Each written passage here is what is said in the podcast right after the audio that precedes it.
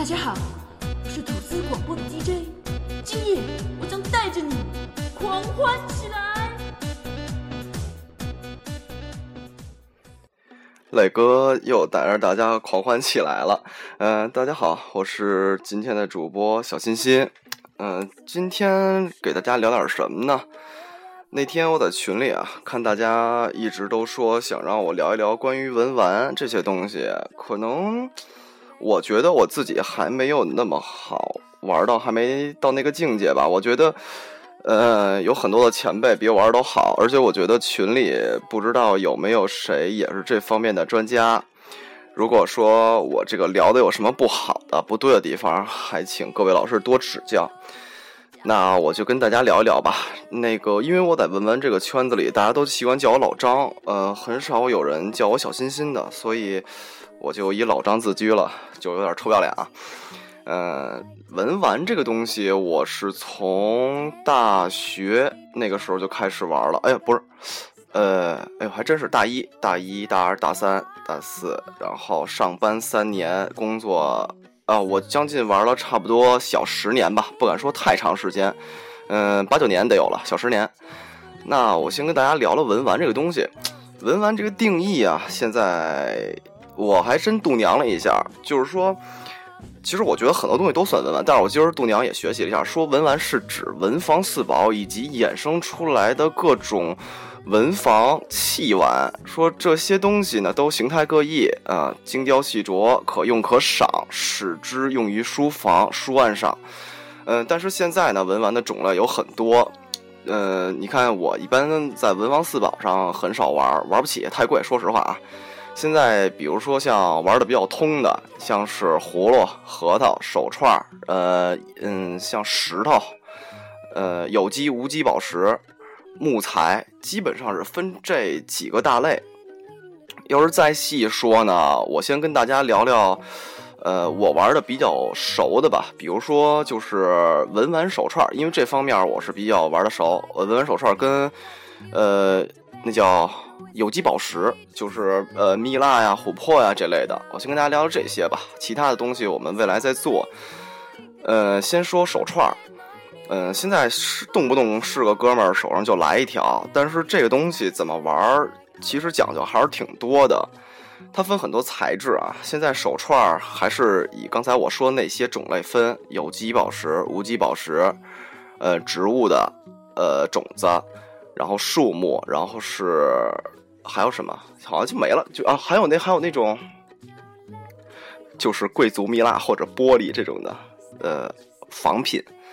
那么这里边我们先先跟大家从佛珠聊起，因为我们家是信藏传佛教，可能我跟大家聊这个我会思路捋得比较顺。那佛珠大家肯定也都知道，都是一百零八颗，呃，然后呢还有五十四颗、四十二颗、三十六颗、二十七颗、二十一颗、十八颗，呃，不同的佛珠有不同的意义。那么我先从大往小跟大家说。呃，一百零八颗代表的是呃，那叫嗯、求证百八三位吧，我记得好像是这么念啊。就是他说的是一共有一百零八种的烦恼，一般来说呢是六根，比如说呃眼、耳、鼻、舌、身、意这几种，然后各有苦、乐、受三受，呃，还有是合为八，呃，合为十八种，这些加起来。然后六根呢各有好恶，呃平三种，合为十八种，然后共三十六种。再以过去、现在、未来三世合为一百零八种烦恼。一百零八颗那佛珠的每一颗都代表一种烦恼，这个实在我记不住了，然后大家度娘一下。呃，咱们汉地跟藏传分为两种，汉地的我们的和尚一般是修禅。他们呢习惯用一百零八颗是整一百零八颗，没有隔珠的，所以是大家一看就能看出来。一般汉汉地的咱们的和尚啊，然后、尼姑啊，他们都会用这种。那么呃，藏传呢一般是一百一十颗，就是一百零八颗佛珠加三颗隔珠，还有佛头，然后紫地珠底下甩。其实有没有都无所谓，因为呃，正经像西藏他们那些大德，他们一般是不会这么讲究，基本上拿一串佛珠只是来计数。当然，对于咱们来说，它就是呃文玩的一种。呃，文玩佛珠其实还是很具有收藏价值的。如果说你玩一条珠子的话，咱们从简单来说，一条珠子拿到手，你玩个三四年，最少价格应该能翻三倍。就是有谱了，我跟大家说，北京市场大概这个价格吧。那么我们再聊聊五十四颗，五十四颗呢，表示的就是菩萨修行的五十四节台位。呃，我记得好像是叫十信住、十行、十回向、十地、四善根，好啊，好像是这个啊。如果我不对，大家多纠正。然后还有一个四十二颗，代表的是菩萨，呃，菩萨那叫什么？菩萨修行过的四十二种什么来的？我也给忘了，然后大家可以度娘一下啊，我就随便跟大家说说我记得住，就是，呃，十住十行十回向十地，呃，好像是这些，剩下的可能记不太清啊。然后三十六颗，我记得是与一百零八颗的意义应该是差不多的，它只是便于携带，就是把一百零八颗嘛分成三等份儿。二十七颗呢，是我记得是小乘佛教，呃，修行的，像呃四果汁啊二十。然后七贤位，呃，好像是这些，就是代表呃那个呃，我想想，四象三果之十八有有学语第四阿修罗之九无字，好像是这么念，因为他们有断句，这我也记不太清楚了。嗯，度娘大家能查得非常清楚啊，我这儿大家一带而过。然后二十一颗代表是十地、十波罗蜜、佛果等十二个地位，然后十八颗呢代表十八界、六根、六尘、六识，呃，就这些，俗称也叫十八子。呃，这些大概我就跟大家聊完了。呃，从颗数，那么聊一聊种类。咱们刚才聊到汉传跟藏传的佛教是从数字，那么他们持所持的佛珠呢也是不一样的。呃，藏地的喇嘛，呃，我再跟大家聊比较大扯呢。藏地的喇嘛分为一共是，呃，伽马嘎举、宁玛、格鲁，还有两个我忘了怎么念了。一共是五种教派，是红、白、黄，哎，那俩我也忘了。我记得我记得住的是这些啊，大家再去查。喇嘛跟和尚用的不一样。喇嘛他们那边喜欢用什么呢？喜欢用凤眼菩提子，就是大家可以查凤眼菩提子，它在藏传佛教说的是百通，就是不管你修什么法门，用凤眼菩提子都是百通。呃，汉地的呢，汉地的是喜欢用那个星月菩提子，星月菩提子它讲究是禅意。呃，而印度呢，印度教婆罗门教，呃，印度佛教讲究的呢是用金刚菩提子。然后，金刚菩提子代表的是湿婆神的眼泪。湿婆神是一个拥有创造、再生与毁灭的这么一个神明，呃，就是非常厉害了。嗯，咱们再聊一聊跟咱们现实经济挂钩的吧，就是，呃，星月、凤眼还有金刚这三种菩提子里面，凤眼是最贵的。现在一条凤眼的通货应该在三千五到四千之间。就是大概是零点九到一点零这个区间，呃，因为为什么它贵呢？第一就是炒作，这就不用问了，所有文玩都是炒作。第二呢，是因为它百通，就是什么教义啊，然后不不好不好意思，我说的就是什么呃门派它都可以修，什么经部它都可以修。然后呢，金刚。金刚是仅次于凤眼之下的，咱们不说通火，只聊只要精品这些。像金刚，它分很多瓣儿，比如说二十多瓣儿啊，一直到一瓣儿都有。根据瓣数的不同，价格从高到低，瓣数越高，价格越贵；瓣数越便宜，价格越低。但是我说这个低只低到五瓣儿，因为四瓣儿、三瓣儿、两瓣儿、一瓣儿。都比五瓣贵，大家一定记住了，五瓣是最通的，是最不值钱的。然后呢，就是星月。其实，在很久以前，我刚玩星月的时候，大家都追求的是顺白高密，然后再有钱的是玩正月。现在基本上大家都是比较有钱的人，基本上大家就是人手一条正月。以前我玩的时候还追求的是什么呀？追求的是正圆正月。正圆正月正，然后等于就是一个圆中间有一个点，就是众星捧月，也有这么一个寓意。这个东西其实挺有意思的。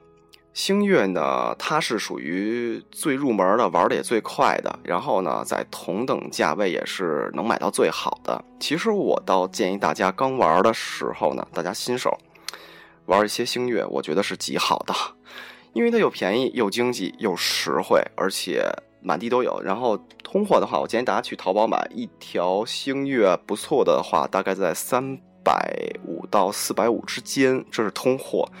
呃，他说是精挑，但是拿回来我很负责任的跟大家说，肯定是有问题的。还有一种菩提子，我不得不提一下，那就是，呃，这一阵儿炒的也特别特别火的，那叫就是我给磊哥做的那个呃定情信物嘛，那那叫什么来着？哎呀，突然想不起来了。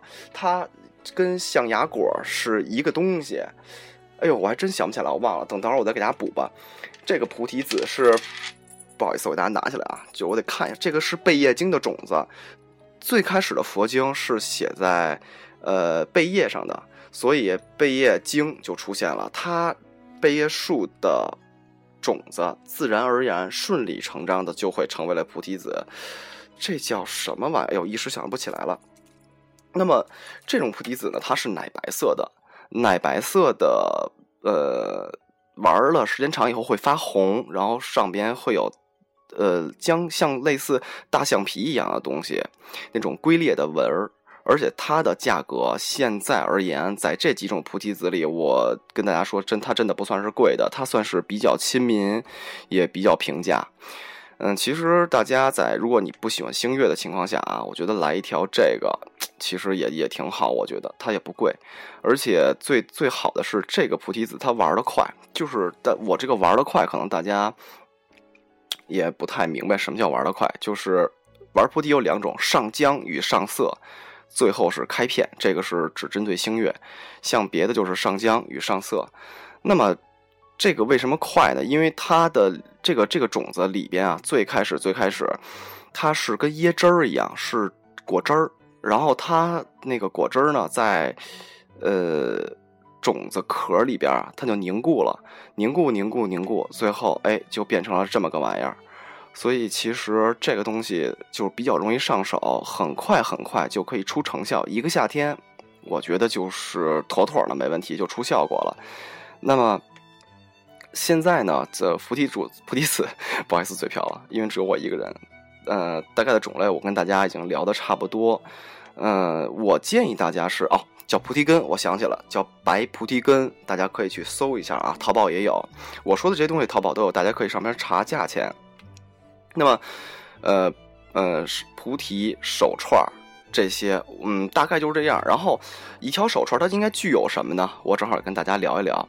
呃，手串首先，呃，它本身的母珠肯定得有，然后三颗隔珠是现在比较流行的，然后。最顶上那个东西叫佛头，是三通，上面那个东西叫佛塔，下面那个叫弟子珠。这些东西都弄完了以后，这个我们可以说是一条完整的佛珠就出现了。呃，还有一个东西，有的人会跟大家说啊，我们这个佛珠是开过光的。呃，我也很负责任的跟大家说，目前为止，在中国能给一个东西开光的大德没有几个。所以说，我跟大家跟你说，这东西是开过光的，百分之九十是根本不懂的。呃，我们管这东西叫加持，因为师傅会拿着你的佛珠念一念经，比如大悲咒啊，呃，六字大明咒啊，然后这些东西会持咒，会持经，会给它产呃里边加一种力量。我们可以这么理解啊。如果你不信佛，那也我我也不会不会说什么，因为我们聊的是文玩，这个才能说是正正经经的。呃，给佛珠加持。那么，嗯，我们说完这些以后，佛珠呢还分三种，一种是一百零八颗的手串多串一般是三到五绕穿在手上；一种呢是单串就是十八颗呀，二十多颗呀，就单单个一手环；还有一种呢叫做手持佛珠，就是大的那一圈儿，估计得比咱们的一个巴掌还大。呃，大家可以想象一下，就是你手拿着它，那个来念，这就是佛珠。分为这几种。如果大家有什么不明白的话，随时跟我说。呃，刚才说完了星月的价钱，佛珠我佛珠的价钱今天有点乱啊。然后那个咱们再说凤眼，凤眼三千多，然后贵的就上万了，就不用聊了。呃，那个金刚的价钱我不太熟，因为我之前给咱们的一个听众做了做了一串，全部是六瓣的金刚。呃，那个我卖的是大概，呃，我给他应该是将近一千多块钱。因为那个六呃那十八颗珠子是我是从一麻袋里给他找出来的，呃，然后还手工给他做了一个卡子，大概是这个价钱。但是我做的是精品，会略贵一点儿。但是通货以后我会尽量给大家上。然后如果大家要有喜欢的话，可以跟我说，我会给大家淘淘便宜一点的啊，几十块钱到几百块钱的应该都都会有。那么佛珠，再聊一聊有机与无机。那么无机宝石就是类似于矿石，这个我就不用跟大家再多说什么了，矿石都懂的吧？比如现在流行的，比如说玛瑙，呃，然后青金石、松石，呃，基本呃还有什么啊？好像也就这几种是比较火的。玛瑙的价格一般不贵，大家可以采购，但是有一种是极贵的啊，跟大家说，那个东西叫药师佛珠。便宜的真的药师应该在千十来块钱这个价位，一千到两千五百块钱之间，因为根据品相的不同，更贵的就几万块钱一颗了，那都没不用说。这是玛瑙，大家买普通的玛瑙就行，白玛瑙、红玛瑙、黑玛瑙都不会很贵，戴上其实是一样的。那么青金石，嗯，我刚接触青金石的时候，它并不太值钱。那个时候我买几块钱一克，根本就没人要。但是后来因为王菲带了一串，就一下被炒火了。价格，哎，我就不想多说了，太贵了，我都接受不了。现在我给大家配东西的时候，我尽量，呃，在颜色搭配的时候，我习惯用，因为我很喜欢蓝色，我觉得很漂亮。呃，下一个是还有什么来着？哦，松石。松石，我跟大家说，现在咱们能买到的松石基本上。呃，五十五十开，五十是天然的，但是很会极贵。松石分几种，呃，有面松，有瓷松。呃，面松，大家听着名儿就能，就是因为它密度低，很碎。然后瓷松就是密度很高，呃，感觉上面挂了一层瓷一样。瓷就是大家都懂的瓷嘛，嗯。还有的那百分之五是什么呢？是注胶灌胶。因为松石它是里边有氧化铜，它是极其不稳定的一种物质，就是稍微一打，稍微一弄就直接碎掉了，这就是松石，所以它需要注胶。这个东西在中国是合法的，大家一定要知道，呃，是可以的。因为为了保证这东西的流通性，为了保证呃这些东西不被浪费，所以国家是允许的注胶。但是这个注胶的基本上啊，我跟大家说是玩不太出来的，因为很坑。呃，再聊聊无机宝石。无机宝石的话，在我哦，不好意思，有机还有一个东西叫天河石，大家现在可以关注一下，它现在价格还是不贵的。呃，是那种糯糯糯的感觉，是糯蓝色，它的价格是还可以接受，因为我给磊哥做的定情信物就是以天河石为主，因为。现在上好的天河石应该在五百块钱左右，能拿能拿着。那么这东西聊完了，我们聊无机，那就肯定就是首屈一指的就是蜜蜡呀，这都不用想。蜜蜡呢分很多种，我现在手里拿一个，正好跟大家聊嘛。呃，首先什么叫蜜蜡？我觉得大家可以先度娘一下，每个人对蜜蜡的定义是不一样。它的化学价就是好像是什么松香那那种感觉差不多。它鉴定出证书就是琥珀中含有包裹体，大家一定记住了，叫包裹体，就是蜜蜡里边的白，白越多，证明这个蜡越好。因为现在玩的一种东西叫花蜡，叫花蜡，就是里边的白，白其实就是那个花。那么蜡还有哪种呢？就是半蜡半破，琥珀大家都明白？就是透明的，它就是一半花一半破。怎么看这个蜡是不是真的？第一，盐水把把这个蜡扔在水里，撒上盐，它应该是，呃，不浮也不飘那种状态。第二种呢，就是拿一个热针去扎一下，闻有松香味儿。但是如果大家买东西的时候，人家是不会让你扎的，除非你买。呃，然后第三种呢，就是看那个纹儿。但是现在二类品啊，就是假蜡呀，实在是做的太猖獗了，我觉得做的比真蜡还真。大家看那个纹儿不能死，一定要晕开那种感觉，就跟你大家感觉看就像是画中国的山水画一样，它会很自然，因为它是自然沉积压制出来的。这个东西，任何呃，我觉得蜜蜡应该都在四千，哎呦，四千到不了，一千五百年以上吧。我觉得这个历史，因为它是以前松树的松枝儿嘛，大家组想想也能想出来，这东西得有多大岁数了。然后这些东西，蜜蜡，我跟大家说，我在刚玩的时候，那时候十五块钱一克呀，都没人要。到现在，呃，一般新的蜜蜡的话，呃，会在百来块钱一克，其实几十块钱也有，是那种没给你雕好的原蜡。其实我挺建议大家买那个的，自个儿回来搓吧搓吧也挺香，玩一玩弄个小手把件儿也特别特别舒服，真的特别好。然后呢，呃，这是原蜡，然后就是手串手串里最贵的型儿，大家记住了，一定不是筒子，一定是正圆，正圆是最费料的，正圆完了以后是椭圆，椭圆完了是筒，这几几种是废料。最废料的正圆是最贵的，然后是椭圆，然后筒。现在价格的话，哟，我还真不太熟。反正我知道，嗯，不烤色的蜡应该也就是百来块钱一克，极限了。再老一点的话会更贵。呃，现在大家都流行玩老蜡，其实我并不建议大家玩，因为我身边那兄弟就是刘老师，他是专门做老蜡跟天珠的。现在正经一个老蜡一克要在一千五百块钱以上。那是真正的老蜡，而现在大家看到那种橘红色的、红色的，我敢负责任的跟大家说，基本上都是烤色的。蜜蜡怎么烤色？我告诉大家，就是你拿你去买一个蜡，把它搁到微波炉里，小火一分钟，自然就橘红色或红色了，你就可以管它叫老蜡。但是这个不是真正老蜡，真正的老蜡是拿出来经过人的盘玩很多很多年出来的那个才叫做老蜡，而不是说它的颜色红就是老蜡。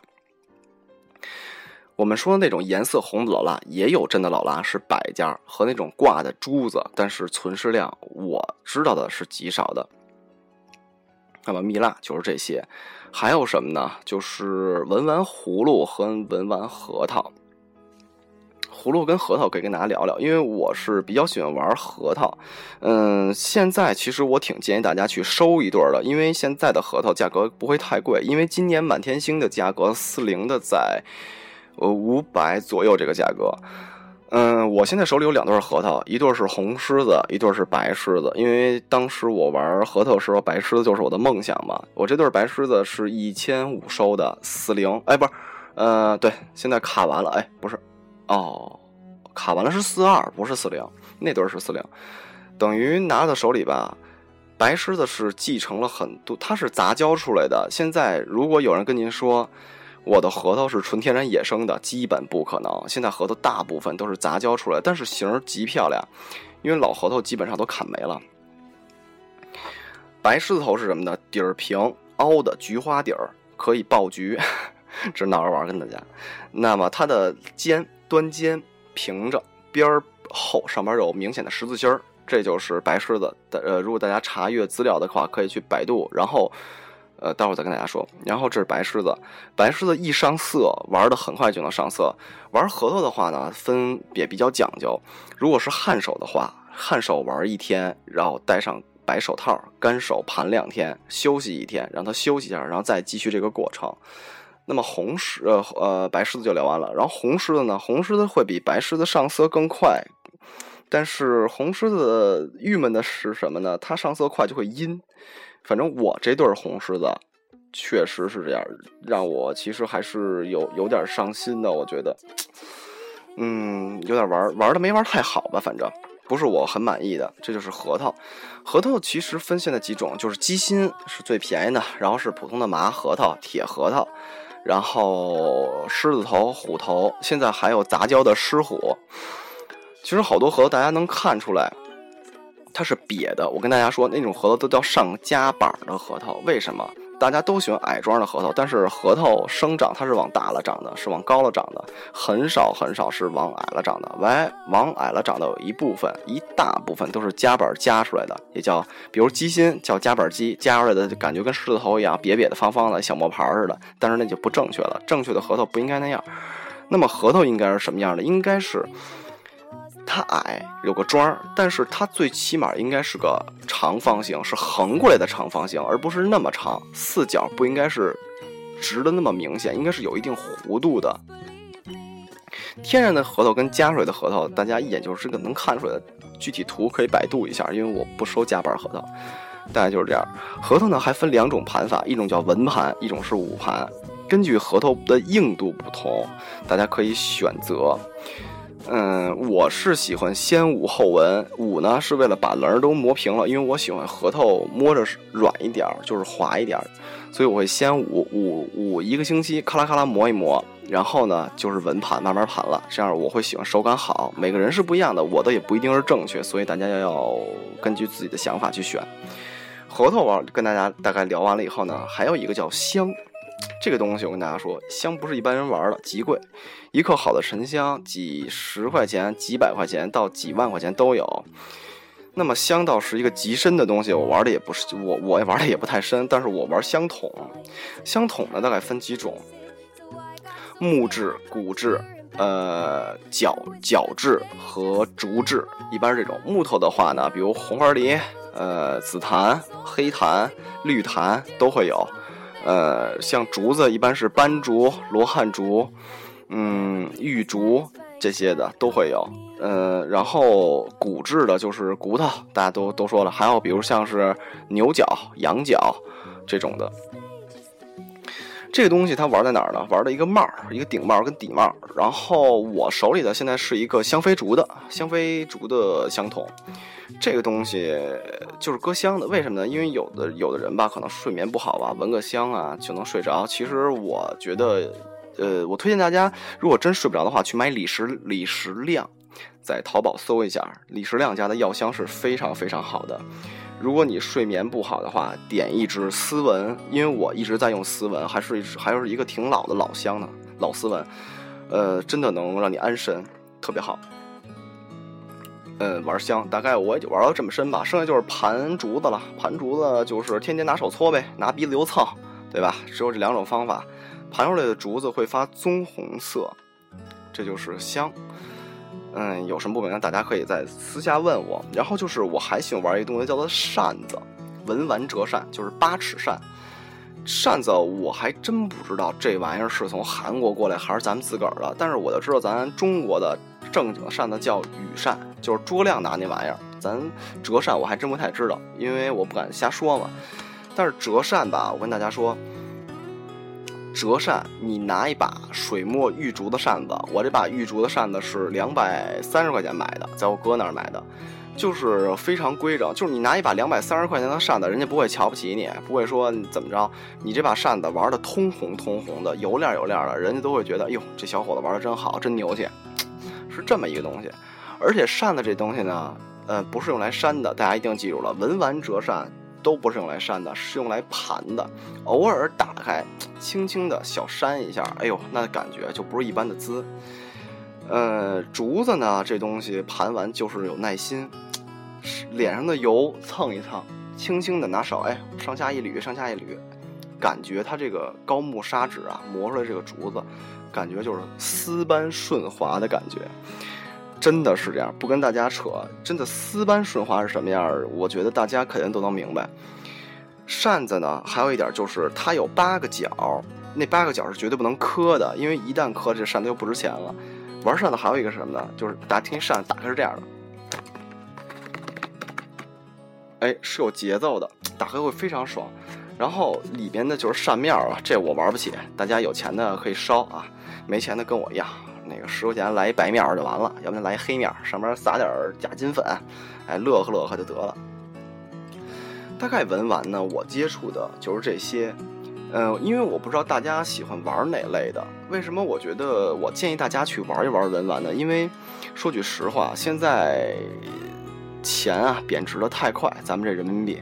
那么文玩呢，我觉得一直是在升值。我之前买这些文玩，大概也就是花了不到五万块钱。我现在这些文玩，反正买辆车是没什么太大问题，因为它的升值空间。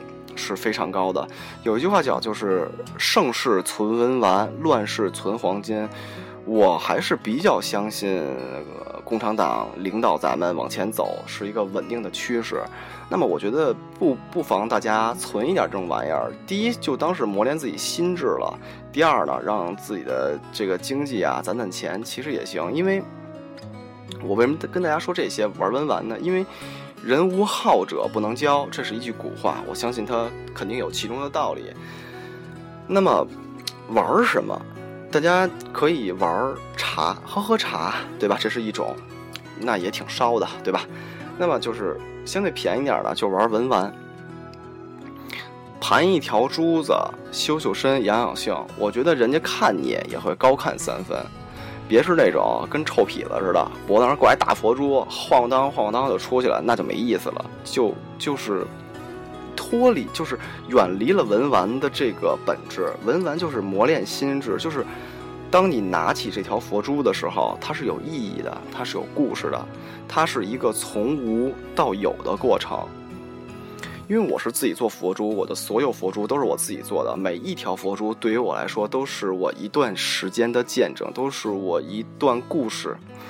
我拿起它的时候，就每当我我看我给磊哥做的佛珠，我都会想那时候我追求他呀，然后说给他做佛珠啊，当时想给他怎么弄漂亮。然后他喜欢蓝色嘛，用几种蓝把我想要的东西表达出来。然后去天南海北的托哥们儿找找人弄珠子，就它上面这五颗青金石，就是真的是，我敢说是目前为止中国最好级别的地青，而且它的眼儿是我哥们儿一个一个手扩的，每个眼儿都最少得呃两个毫，不能过粗线，外面没有人会给你做这东西。这是一个东西，然后我的凤眼也是，呃，这是由我的上师就恩和八叶给我加持的，也是因为有有也有朋友说想收，但是一直没买，出的价钱也挺高，但是它对我的意义是不一样的。还有我给我母亲做的佛珠啊，未来我给我的丈母娘啊做佛珠啊，都是这样。我现在手里有两个，一个是给我姐姐木青做的，另外一个是给我丈母娘做的。所以这东西就是什么？你没事的时候，你去做一条佛珠，你去盘一条佛珠，会让你觉得在这个就这种烦躁的都市里，能享受这么一片安静。如果再能喝上一杯功夫茶，我觉得离完美就差那么一点儿，差哪一点呢？再焚上一盘香，我觉得这个就彻赤赤裸裸的完美了。佛珠。嗯，而且我跟大家说的是，升值空间在哪儿？它盘出来的价格就会高，因为大家现在都知道，买个手机、买个电脑到你手里先贬一半，但是文玩确实不是这样的。你盘出来以后，不说别的，先涨一半是很正常。尤其星月，大家可以上网查一下，叫开了片那种的星月，哎呦，极贵！我跟大家说，我买那星月到现在五年多了，我还没玩开片的，因为我当时买的是高密嘛。极难开片，特别特别不好弄。我们再往后再说一些什么呢？我不知道大家想聊什么。如果大家想聊哪个方面的，可以跟我说，我会专门给大家去系统的聊。嗯，还有什么？我聊聊。我先想想啊，大家先随便听首歌，我先想想啊。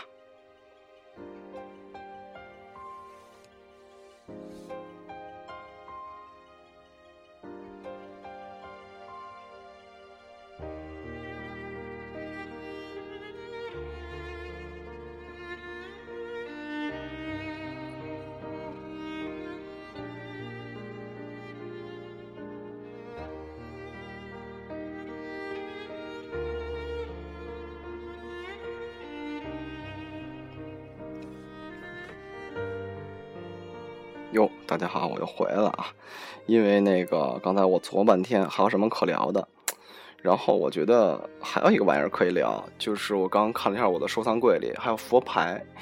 嗯，这个东西我觉得现在应该也划到文玩这个行列里了，因为它来了，来到咱们中国也有段历史了。嗯，为什么我想聊这个呢？因为我觉得它跟劳力士一样，都是其实挺好的东西，来到中国给做臭了。嗯，大家都会觉得一块佛牌就会极贵，然后后来现在就觉得假货充斥市场市场。我推荐大家几个地儿啊，学习知识，大家先去闻闻闻天下，但是不要去买，那里边骗子多，假货多，坑多，会让你吃药。呃，佛牌呢，去高高拉这个论坛去看也最好不要买。然后，如果你觉得靠谱的话呢，可以盘盘道聊一聊再买。佛牌这个东西，我其其实我觉得它跟藏传佛教的佛擦擦的意思应该是差不多的。它是用，比如说他们那叫什么三圣土啊，或者是佛香啊，烧完了压的那个佛挂在身上，其实也是一种吉祥辟邪的邪辟邪的东西。像我收的这几块，比如像圣血呀，比如像二四六幺啊，还有那几个东西，嗯，不一样。比如说像像我有龙婆培啊，龙婆天，龙婆多，就这几个比较有名的师傅的牌我收了，因为当时我圣雪收是。呃，几千块钱收的，现在圣雪应该卖到大概一万二。就佛牌现在这么不景气的环境下，还是要收。就是玩文玩，大家要分两个极端。第一个极端就是玩一些便宜的，玩一些通的，就是你拿在手里吧，就是有它没它呀，都对你经济也没什么影响，拿着玩嘛。要不然就是呢，收一些高端一点的，有收藏价值的，这样它未来涨钱呢也会好涨。你出的时候呢也方便出，最起码说句实话不会赔本儿。那么佛牌这个东西，我觉得其实挺好，大家先去查一查它究竟是什么东西。还有古曼童，嗯，这期呢我打算到时候未来跟磊哥一块儿聊。那么呃，我觉得这期就先聊这么多，嗯。因为我做第一期，我确实也没打稿子，我就是想想到哪儿聊到哪儿。我这人就是这种性格。如果大家有不明白的，有想专门聊的，有想咨询的，就都可以加我的微信。嗯，然后呃，我的微信呢就在咱们的公共群里边就能找到。如果大家找不到公共群的话呢，可以加点子。呃，那个磊哥还有坤儿的微信，他们会给你们加拉到微微信群里边。呃，我再跟大家说一下，我们几个主播都干嘛的。我呢是负责呃公共微信平台，然后那个磊哥呢是负责荔枝 FM 的后台回复，点子呢是负责新浪微博，还有我们的美工。坤儿是负责喜马拉雅啊，我还是负我还负责蜻蜓 FM 这两个。嗯，在最后呢，跟大家再重复一下我们吐司广播的老三篇。想收听吐司广播，嗯，第一个方法呢是下载荔枝 FM，在其中搜索 FM 二四四七三，就可以找到我们的吐司广播，或者直接搜直接搜吐司广播，吐是没有那个口字边的吐。呃，第二个呢，就是加入蜻蜓 FM 的 APP，然后搜索吐司广播。但是在蜻蜓 FM 上，目前我们只有男子脱口秀的节目在上面。呃，第三个方法呢，是在新浪微博搜索吐司广播，就能找到我们，并且里面有一些照片的更新啊、音乐的更新啊，都会在上面。最后一个方法呢，是加入我们的微信公共平台，嗯。也是搜索“吐司广播”的拼音全拼就能找到了。呃，微信平公共平台我们会定期发一些我们录音的照片，呃，会有一些三 C 数码的分享，呃，还有跟主播互动，还有跟主播投稿，都可以通过这个平台啊跟我们来聊聊天啊。那今天就这样，老张的文玩第一期就这么结束了。做的不好，请大家多多海涵。嗯，未来我会不定期的给大家带来更多、更嗯有内容、更有深度的节目，希望大家喜欢。那就这么着，啊，再见，大家。